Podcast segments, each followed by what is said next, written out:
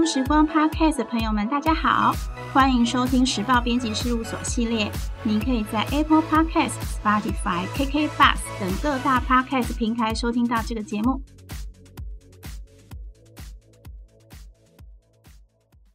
我是时报出版的主编杰心，今天很高兴为大家邀请到麻烦主管，请不要再找我茬的作者庄书涵卡姐来和大家介绍她的新书哦。卡姐是非常非常资深的企业内训讲师，也是人力资源管理指定频率最高的沟通力讲师。我们现在就请卡姐跟听众打个招呼吧。各位听众，大家好，我是麻烦主管，请不要再找我茬的作者庄书涵卡姐。我们都知道卡姐的工作内容是企业培训，那培训的对象有新进员工、资深员工，还有一些干部啊、中高阶干部，他们有各式各样的工作问题。那我们这本书是讲向上管理，然后你怎么跟你的主管沟通？想要问一下，为什么当初会有这个起心动念呢？好，其实向上管理这个主题一直在企业，它都是万年的主题，就像沟通技巧一样，都是万年主题。那其实我最一开始写第一本书是跟沟通有关系的，不过后来呢，就是在去年疫情的到来，其实我们这个讲师这个行业被影响得非常严重，因为那时候都被关起来，不可以出门嘛，然后也不可以群聚嘛，所以我们就常被取消了很多课程。那那时候呢，大大学院来找我做一档节目，叫做《搞定主管十八招》。当我在写这些脚本的时候，我发现一件事，其实因为是要卖给企业端。所以很多东西都不可以写出来，比如说怎么跟很讨厌的主管共事，怎么谈离职，嗯、怎么谈面试，就是这些东西它不适合卖给企业端。那方法第二个方法，那就把它写成书，因为写书是 to C 的，给大众的，想写什么就写什么，只要出版社也愿意支持的话。所以我觉得那时候我还蛮幸运的，我就问时报出版的编辑，问我的编辑说：“哎，我我想写这样的一本书。”对。对啊，就你，嗯、就是我就问杰心说，哎，呃，我我那时候我还记得那个讯息是是这样写的，我说你会不会想要出一本商管类呃向上管理的书籍？嗯、然后那个杰心就回我说，谁呀？然后我就回说是我。其实那时候对话就这么简单。嗯、然后四月我就丢了几篇，然后对，这时候应该问杰心看的那几篇，为什么最后决定哎要 要让我来发这本书这样子？哦，因为其实我一直很想要出向上管理的书，因为我发现主管怎么去带人这种书蛮多的，可是我们怎么跟主管沟通，好像不太有人敢这么直接的写出来。所以你觉得我解释很直接吗？因为你的上一本就是不讨好所有人，我想你没有在讨好主管的意思。嗯、对，但是我也要讲，其实虽然我们的书名叫“麻烦主管，请不要再找我茬”，可是其实我很多时候在里头是比较。讲白是比较站在主管的立场去告诉所有员工说，其实主管他为什么这样想，所以其实我们可以怎么做？对，其实这本书啊，我自己第一次看的时候，我很喜欢一个观念，就是主管其实有各式各样，就像配偶一样，没有完美的主管，嗯、可是你要怎么样去知道他在想什么，顺着就是他的意思，然后到真的受不了的时候，我觉得很可爱的是，我们最后。最后有一篇是告诉你怎么离职，对，哎，离分手就这样，分手也好，离婚也好，要离得干干净净、漂漂亮亮。离职也是啊，对，因为修度会丢。对，那呃，刚刚卡姐有讲说，在大大那边是十八招，那我们这里有二十六篇，加上面试跟离职，那有没有其中卡姐比较印象深刻？比如说是你自己的经验啊，或者是说，就是如果有看过卡姐上一本《不再讨好所有人》的读者，就应该知道，就是卡姐脾气是不是不好？我哪有脾气暴？我到底哪里脾气暴？赶快澄清这样子。所以就是让达姐跟我们讲一下这两篇故事。好好，我其实，在里头有写一个，我相信各位听众你也会很在乎的一件事情，就是关于考绩这件事，就是绩效考核。绩效考核在我以前的公司是一年两次，那、嗯、有些公司可能一年一次。那我记得我进去的时候是民国九十四年进去的，那我们就是中间一次，年底一次，嗯、所以我年底拿过第一次考核的成绩单，那时候是三等。我们公司是一二三四五，嗯，三就是中间，一是最好，然后五是最后。那这是第一次的考核表。那等到第二次，就是九十五年中间的那一张考核表，我拿到的时候变二等了，哦，应该很开心，对，对不对？对，嗯，但是我不知道，我从以前年轻的时候，我就是一个凡事我都会想要拿到第一的人，嗯，所以我就会想要一等，目标是一等。可是，一等很难呢，因为我们 HR 有六十个人，嗯，一等只可以有五趴的人考你算术，对几个人？六五三十三 三位，对，就是只有三个人可以拿到一等。那所以我拿到考核表第一件事情，我就要看说，到底为什么我只有二等没有拿到一等？嗯，好，我就看到上面主管就先写说，哎，你有一个地方很好，叫沟通技巧能力很好。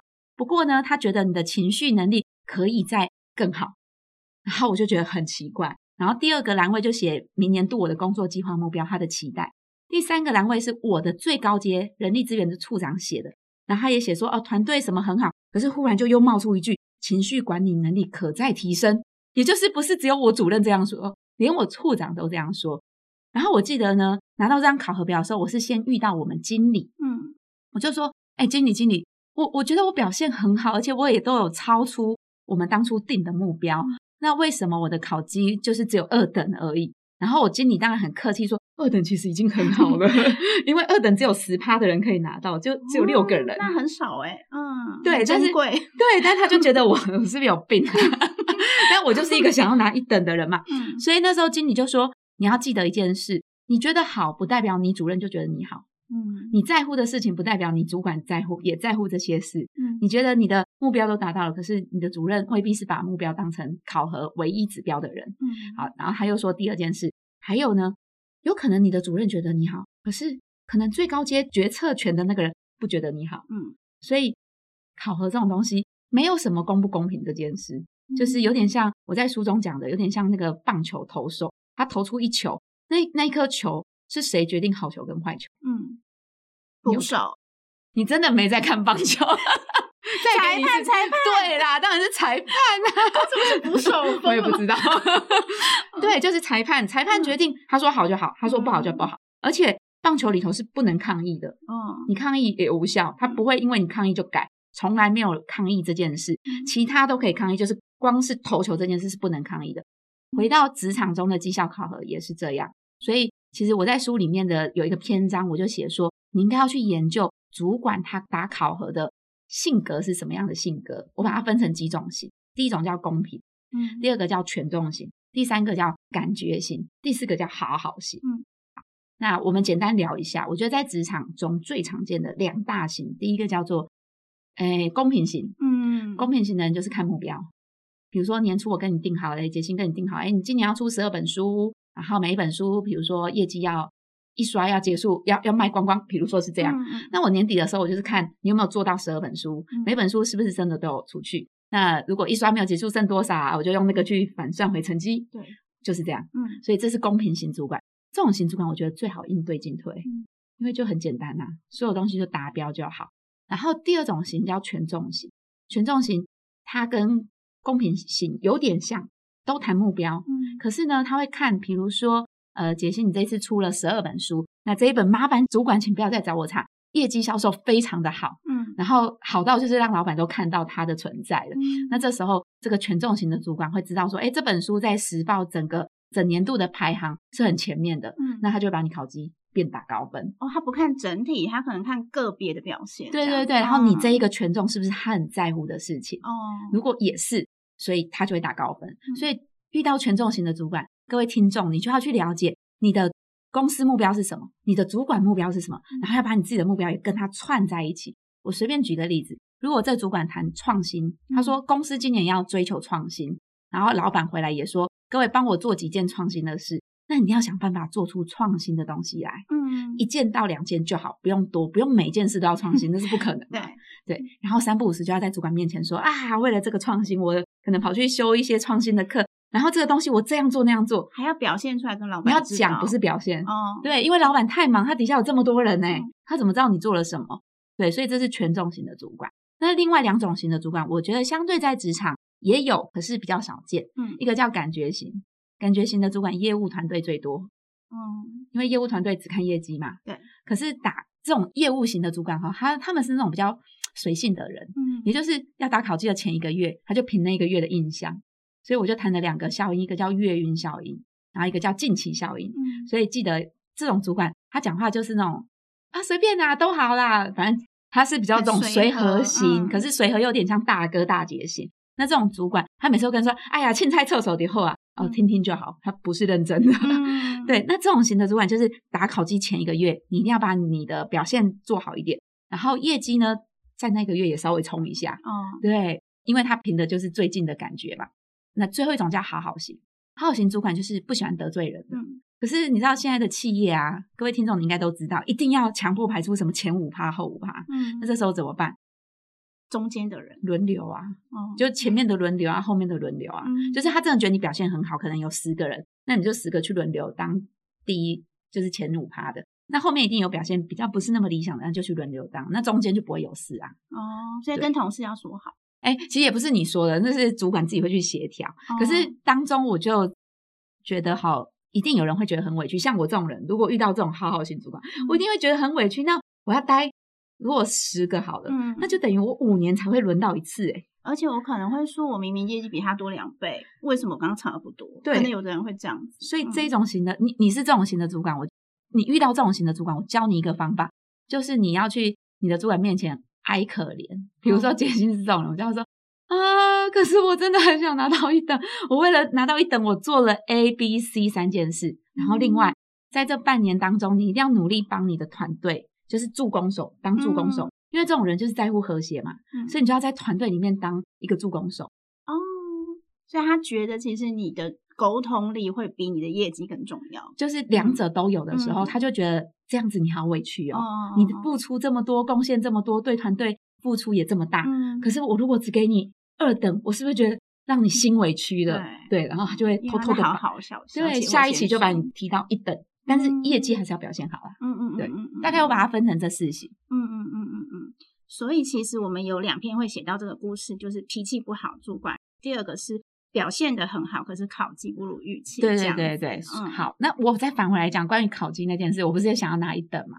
那我的方法其实就是去问主管说，那什么叫情绪管理能力不好？总要定义清楚，因为我觉得我没有情绪管理能力不好啊。嗯、好，所以那时候我记得我没有问我主任。因为我主任就是那种中规中矩型的人，我觉得我问也问不出个答案来。主任是你的直属主管，对，是我的直属主管。那、嗯、我反而是跑去问我的处长，最高阶的主管。嗯、那刚好有一次在厕所遇到，然后我就说：“哎，处长，我很想知道，就是呃，你考核表给我那句话说情绪管理可以再提升是什么意思？”嗯、他说：“哦，待会你你来我的办公室，我跟你说。”然后那时候我一进办公室，我就说：“哎，处长，处长，这句话到底是什么意思？我觉得我没有情绪管理能力不好啊！嗯、我真的当场是这样的口气。”然后我处长就说，他都叫我 Caroline，嗯、他说 Caroline，你回想一下一件事，你还记不记得你进公司，我们是找你来做 e-learning 的嘛？哈、嗯，你有听过 e-learning 吗？没有啊，真的吗？好，那是十多年前的事了。我们那时候叫 e-learning，不叫线上课程，就叫 e-learning。嗯、然后他就说，你准备了半年，然后结果我们进去跟总经理做一个提案，总经理听你讲不到三分钟，他就说好，可以出去了。嗯、他说我们公司不做。然后你还记不记得你回来做什么事？我说我记得啊，我回来我超生气的啊，我就写了一封信给你啊。他说信的内容写什么？然后我就想了一下，我前几天我去把我的信翻出来看，我是这样写的哦。我说 Dear Yan，我都叫他，叫李燕，然后都叫 Dear Yan。Dear Yan，如果什么事情都要他说做或他说不做，我们就说要做或不做。那个他是指总经理哦，我真的用他这个字，我没有写总经理哦。嗯。然后我就说，那关于某某某教授的课，我们就不要做好了。还有我我不喜欢，就是他抹灭我工作上的热情。然后谢谢你总是很支持我，我没事，我只是对公司很失望。我真的这样写，而且你还想待下来的时候这样写，因为大部分是离职前才会想要给公司一点建议。哎、可是可是我我觉得你知道，好，我就讲完这件事，然后你知道我处长说什么？他就说这就是情绪不好的最佳表现。我说。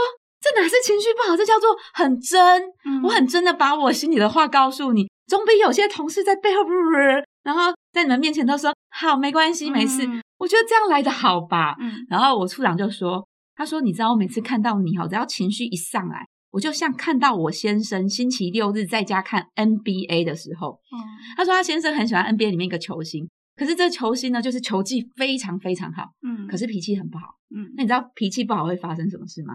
嗯，裁判会判他技术犯规，然后累积几次就直接出局，出去就根本没机会上场。对，所以他先生就会很生气。他先生就觉得你明明球打得这么好，可是你最后每次都因为脾气不好，然后被判犯规，或被判出场，嗯那就会气嘛。你支持的人你就会生气嘛，对不对？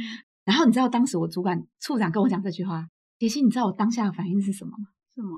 超爽的，我也会耶，因为我就觉得他根本就在说我是球星，至少我是表现好的人呐、啊，只是情绪的问题。对，我工作上是好的、啊。我当下只听到的字眼是说，嗯，嗯，他说我像 NBA 的球星一样，然后后来他就说。那他就问我说：“你为什么想要来了解这件事？”我说：“因为我想要考级哪一本。反正我是一个在职场汲汲营营，就是想要，就是这就是我目标啊！对啊，对啊。那我总要知道怎么达成嘛，嗯、所以我就明讲。那加上我这个主管是可以直接问的，他会给我答案的。嗯、他就说：“好，那我刚刚跟讲 NBA，其实我接下来就要跟讲一个 NBA 技巧。嗯，他说第一个 N 叫 need，needs，就是你要知道你厘清你的需求。嗯，你每次情绪一上来之后，你想解决的是事情。”还是你想解决的是情绪，嗯，你要分清楚。嗯，如果你想解决情绪，就先把情绪都解决完，再来谈解决这件事的方法。嗯，那如果你想解决事，你就不要带着情绪来。他说：“你想想，你每次跟你主主任在办公室都发生什么状况？你是不是就会很生气，讲话就会变很急？嗯，然后你主任就会说什么？我说我主任就会说 calm down，然后接着你说什么？我说我就会说。”我哪里不冷静？我很冷静啊，我没有生气。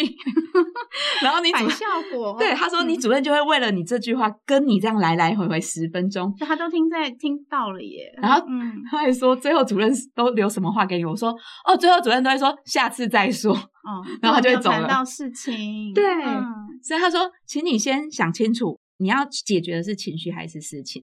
好，这是第一个。那 B behavior，他说你要去想。你每次展现的这种行为，是你自己的个性是哪一种型？他他说有两种型，一种叫戏剧型，一种叫做呃冷漠型。嗯，他说像你就是戏剧型的人，你明明就是那个情绪吼大概只有三十分不满，可是你可以演成三百分，然后出来就噼里啪啦。嗯，好，那这种型的人，他就会建议我说，以后遇到事情的时候，说话小声一点啊。嗯稍微收敛一点，嗯，好，那他当然也有教另外一个冷漠型。那冷漠型呢，我在这边就不说，各位听众你自己去打开书来看，嗯，好，那我先接着讲 NBA，A 的最后一个叫 awareness，嗯，就是你要有自我察意识察觉的能力，嗯，也就是你要知道什么是你的地雷，嗯，你如果可以意识到什么是你的地雷，下次你就可以在地雷快要被踩到的那一刻就说，哎，欸，对，先避开。嗯我先去上个厕所，哎，我有重要顾客找我，先暂时离开那个现场。嗯，第二个自我察觉，我觉得更重要是，他说你要知道你的身旁的主管也好，同事也好，当你地雷要爆炸的时候，或者是爆开的时候，对方的反应是什么？你有没有去观察？我说没有，哎，他说 对，因为你从来都只讨好自己，你根本不去管别人的感受。他说你要学会打开你的所有观感，去观察你情绪来的时候，别人的反应是什么。所以未来你可能只看到主任头往下瞄不看你的时候，你就知道完了，嗯，我情绪准备上来了，因为他也想避。对，嗯、所以他说第三个就是自我察觉能力，这叫 NBA 技巧。那这个方法呢，我真的回去就是练习嘛，这种东西沟通技巧讲很多，可是你不练习都没有用，所以我逼自己练习。隔一年的考绩还是二等，其实还是不错啦哈。嗯、可是呢，我的处长在那边写了情绪管理有很大的提升空，嗯，不过还有进步的空间。但我们看前面就好了。哦，对、嗯、对，所以我在这本书里面就谈到关于情绪也好，考绩也好，我就提到这两个部分。那卡姐，你知道当年？得第一等的人的同事怎么处理的吗？怎么处理是什么意思？就是他的人，他为什么可以得到第一等？有观察这件事。好，其实六十个人，你想想，我那时候才进职场一年半而已，耶。讲、哦嗯、实话啊，真的要挤进那个前三名，那真的太难。六十个人呢，资深员工也会不开心。呃，我觉得我的主管比较好，他看的也不是开不开心。嗯，我觉得其实年纪轻轻的时候，都会觉得自己很厉害。对自己超有自信，都觉得自己做的事情好像多丰功伟业。我现在回头去看看我当时写写给处长的那封信也好，或者是看看当时自己的绩效表现，在六十个人当中，我真的觉得就是大概就是二等啊。所以你现在理性回头来看，觉得其实主管没有亏待你，绝对没有，绝对没有。嗯、因为你回头看嘛，因为当时你知道我在书里面好像没有写到，就是我第二本书分享会，我有讲到一个叫达克效应。嗯、达克效应就说，为什么年轻人总很有自信？因为年轻人就觉得我什么都会，嗯，然后为什么工作一阵子的人对自己反而比较没自信？嗯、因为他知道他什么不知道，他什么不会，嗯，对，所以我现在回头看我年轻刚出社会的那个时候，我就觉得考七二等真的就是差不多了，了哦。对，好啊，那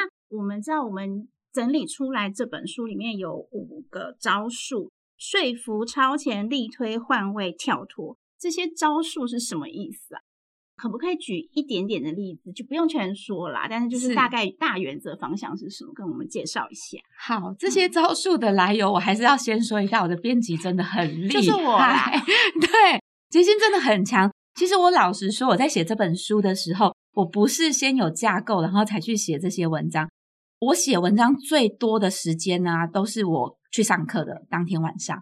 我去上课，我就努力去观察工作实际现场，嗯，然后他们。有些课是主管跟员工会混一起嘛，混在一起上课，我就会去观察他们的互动。然后有时候下课学员会来问我问题，我回家就会赶快写一篇。所以其实我这二十多篇都是一篇一篇这样写，然后就丢给杰心，然后杰心自己就很厉害，帮我归纳出这五类。所以其实我觉得这题应该反问你吧？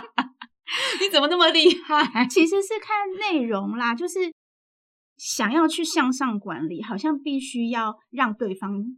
听你说，那就是我觉得是说服啦，是是，对啊。然后如果是你要超我超前，应该是预知有没有就是比主管多 想，对对对对，多先一步这样子。对对对，力推可能是要帮人嘛，帮团队或者帮老板。对，就是推一把。比如说有一些老板，他可能就是那种。呃，做事犹豫不决型的啊，或者是什么事都要请教他的上司的那一种的啊，哦、对对对对，哎，那这时候你就要从这个，对，嗯、你就要从后面大力的推他一把，他才会前进啊。好像有一些中阶主管很容易说，他这是大主管决定的，董事长决定，或是谁决定？我觉得中间还好，基层主管比较长哦，因为基层主管又想，基层主管其实我觉得是三阶主管里面最痛苦的一阶主管，他可能只管一两个人。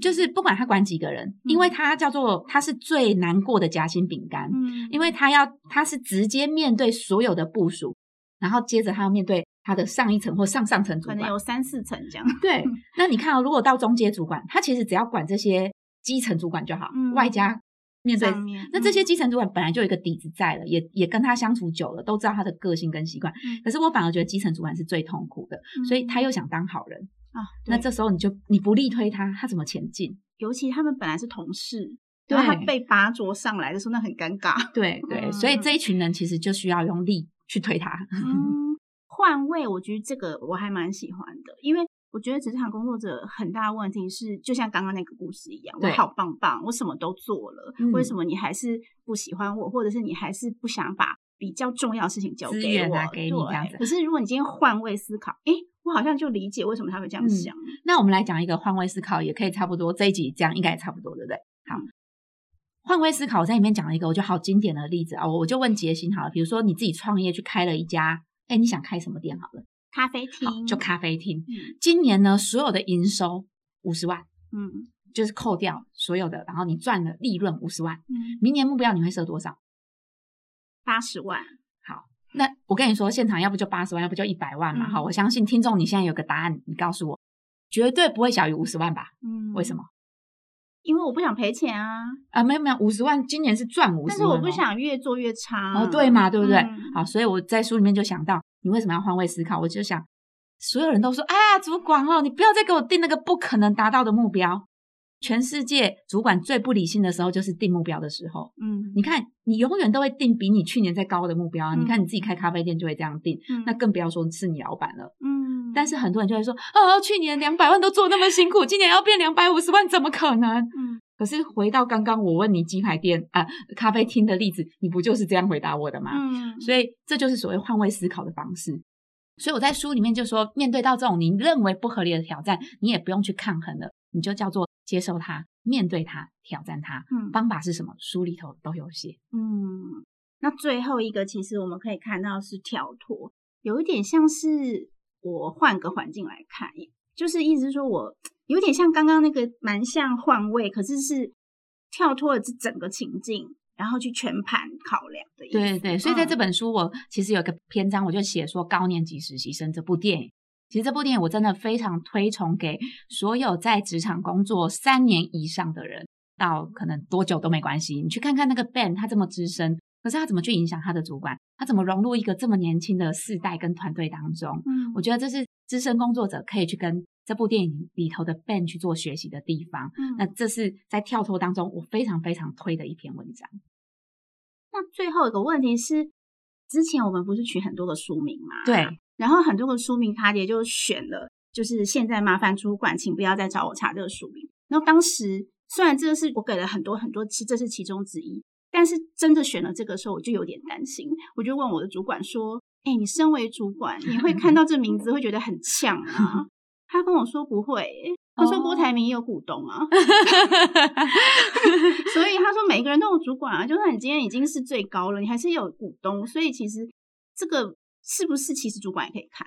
这当然也适合主管看，因为主管一定也有主管，除非是就是真的是最大老板啊。哈，那我其实，在选这个书名的时候，我一我当然也会担心啊，因为会不会就是 HR 都不买单？就错，HR 超买单的，他老板看了这本书的内容之后，都说来下一百本。我这已经有一个企业帮我下一百本订单，嗯，然后等着我去演讲。然后我最近这几天谈的也都是用一百本起跳，这样在直接把书要带回去给部署看的。嗯，所以这个书名看起来好像很针对主管，嗯，可是如果真的去翻开之后，我相信每个主管都会叫我去你的企业做演讲。所以可见沟通这门学问是职场很重要的一个课题，这样子。嗯，最后我跟大家说。各位，你买书之后一定要翻开书的这个折页，因为里头有两个东西送给你，一个是呃我跟大大合作的搞定主管十八招，他们很大方的有一集试读在上面；第二个是这本书我们做了十七张沟通图卡，你只要扫描这个 QR code，嗯，然后填一个问卷，我呢每周一跟每周四我就会把这十七张图卡原始档寄给你，任意你在任何地方使用。好，那我们今天非常谢谢卡姐来到我们节目。不管你是上班族还是想要转换跑道工作者，都很欢迎来呃阅读这本书。那我们也欢迎您有任何职场心得，都欢迎到 Instagram 上 tag《时报出版》或到脸书搜寻“庄书涵卡姐粉丝团”与我们分享。如果这集 podcast 内容对您有帮助，务必给我们五星好评，谢谢收听哦，拜拜，拜拜。